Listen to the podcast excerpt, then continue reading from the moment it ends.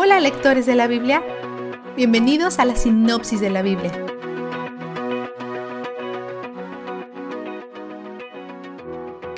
Pablo nos recuerda que hay espacio para las diferentes opiniones y preferencias en el cuerpo de Cristo. Las disputas pueden provocar sentimientos de superioridad e inferioridad, incitan a nuestra carne y promueven orgullo trayendo más división que unidad. Cada uno de nosotros deberíamos seguir la guía del Espíritu en nuestras propias convicciones, mientras seguimos confiando en que Él también guía a otros. Si ellos están en diferentes partes del caminar, Dios también es soberano sobre sus pasos. Él es quien defiende y sostiene nuestra obediencia. Cuando se trata de las cosas no esenciales de la vida, incluyendo las religiosas, Pablo dice que es mejor aceptar estar en desacuerdo que discutir por nuestro punto. En el momento en que debemos de preocuparnos por las acciones de otro creyente es cuando nuestras acciones los hacen tropezar. Si tenemos que establecer derechos y preferencias para ellos, no importa. El amor es una buena razón para hacernos retornar. La paz no ocurre naturalmente, tenemos que buscarla activamente, soltándonos de la carne y comprometiéndonos con el Espíritu. Además de buscar paz, debemos apuntar a la edificación mutua.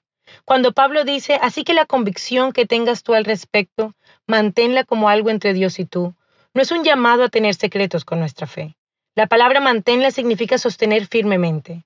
Este es un llamado a sostener firmemente la fe en Dios para vivir nuestras convicciones, dejando que nuestra fe aparezca en todo. Nuestra fe debe ser personal, pero nunca privada. El Antiguo Testamento existe para instruirnos, alentarnos y darnos esperanza. Todo lo que se escribió en el pasado se escribió para enseñarnos, a fin de que alentados por las escrituras, perseveremos en mantener nuestra esperanza. Las escrituras en Hebreos, Génesis y Malaquías están llenas de instrucción, ánimo y esperanza. Pablo reitera el interés de Dios en nuestra desesperanza en el capítulo 15, versículo 13. Que el Dios de la esperanza los llene de toda alegría y paz a ustedes que creen en Él, para que rebosen de esperanza por el poder del Espíritu Santo el Espíritu también nos brinda esperanza, lo cual tiene sentido porque Él escribió las Escrituras. El Antiguo Testamento también contiene la promesa de Dios de salvar a los gentiles. Él siempre ha querido una familia diversa, así que Pablo los anima de nuevo a vivir en armonía entre ellos. Armonía significa que la gente canta en diferentes notas, no en las mismas. Una sinfonía es muy bonita porque la gente toca diferentes instrumentos y diferentes partes, pero de una manera se juntan para revelar una bella canción. Nuestra armonía no solamente debe estar entre nosotros, pero también con Jesús, y nuestra canción nos dirige a glorificar a Dios.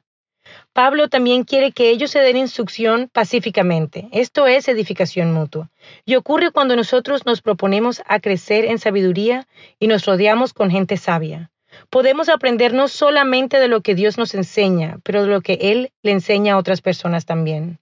Pablo empieza a finalizar su carta a la iglesia romana dejándole saber que Él los ama y que Él se dirige a Jerusalén para entregar el soporte financiero que ha recolectado en las iglesias, pero espera visitarlos pronto de camino a España. La carta de Pablo es probablemente entregada por Febe.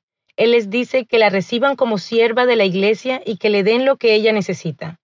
La palabra usada para siervo es diáconos, o también traducido como diácono. Así que Febe era como un diácono en una de las iglesias cerca de Atenas. Pablo enlista otros hombres y mujeres para que lo saluden, incluyendo Aquila y Priscila, de quienes dice arriesgaron sus vidas por él, probablemente durante las protestas en Efeso. Finalmente, él les advierte acerca de la gente que no sirve o ayuda a la iglesia, gente que engañan los corazones de los ingenuos. Esta corta frase apunta a lo que sabemos e informa a nuestros corazones.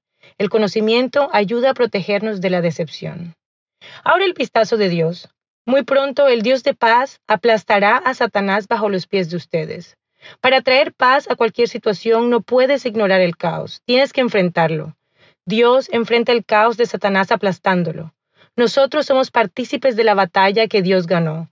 Dios aplasta a Satán bajo nuestros pies. Él aplasta y Él es quien nos fortalece, haciéndonos fuertes, moviendo nuestros pies y aplastando al enemigo.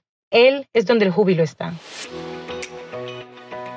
La sinopsis de la Biblia es presentada a ustedes gracias a B-Group, estudios bíblicos y de discipulado que se reúnen en iglesias y hogares alrededor del mundo cada semana.